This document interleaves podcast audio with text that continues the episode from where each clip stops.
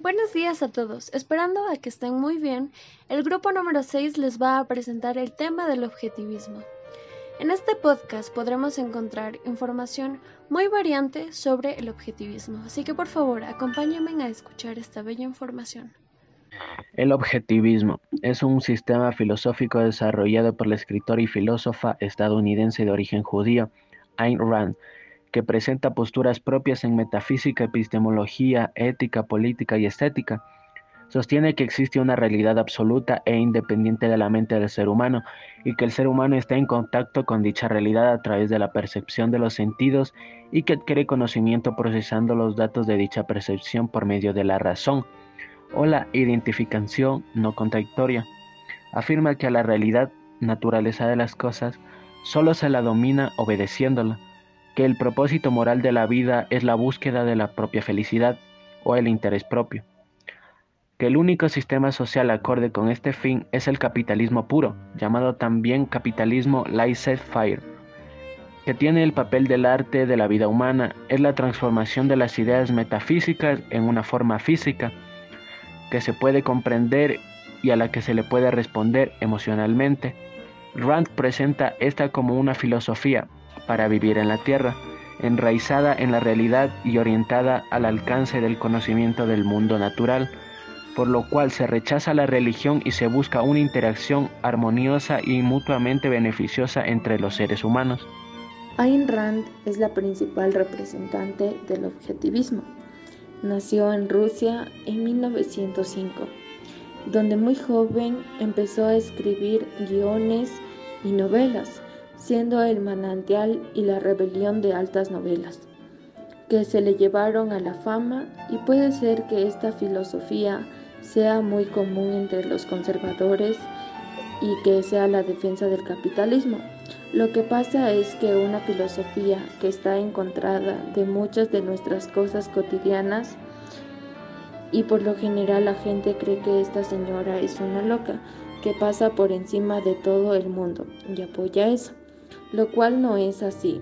No deben tener una percepción tan extremista de sus frases. Según el objetivismo, el objeto es decisivo en el proceso de conocimiento. Determina al sujeto apropiándose de las características del objeto para reproducirlo en la conciencia. El objetivismo afirma que la verdad objetiva es independiente del sujeto que la percibe. La verdad es una sola para todos Existe la realidad objetiva y es posible conocerla por encima de nuestro sistema de creencias y de nuestras estructuras cognitivas. Una actitud radical que Edmund Husserl denomina epoche trascendental, que consiste en prescindir del mundo ni afirmar ni negar nada, solo centrarse en el fenómeno de existencia dado en la conciencia una pura presencia del objeto en la conciencia del sujeto que conoce. El filósofo de la fenomenología distingue dos tipos de intuiciones, que está la intuición sensible, que es la que tiene por objeto las cosas concretas e individuales, y por otro lado está la intuición no sensible, que tiene por objeto las esencias generales de las cosas. Entonces, lo que Platón llama idea, Husserl la llama como si fuera una esencia. Ejemplo de objetivismo. Un ejemplo de objetivismo sería realizar un trabajo o un proyecto de grado para la universidad sobre cualquier ámbito. Implica tener alto grado de objetividad. En consecuencia, ¿qué es la objetividad? Siendo específicos, la objetividad se refiere a expresar la realidad tal cual es, también indica cualidad de objetivo. Por ejemplo, se considera como objetivo afirmar que una mujer está embarazada y, en cambio, es tenido como subjetivo asegurar con exactitud la cantidad de días que tiene ese embarazo. De esta manera, ¿cómo aprendemos la realidad para la objetividad?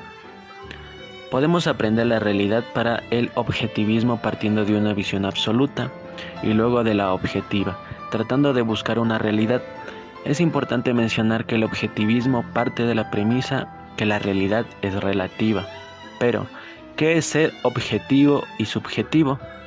Bueno, si la palabra subjetivo alude a lo que es el propio del sujeto que observa, objetivo se refiere a aquello que le es propio al objeto, con independencia de la opinión de su observador. Por ejemplo, una determinada montaña puede ser grande o pequeña, dependiendo de las referencias del sujeto. El pico Bolívar es enorme.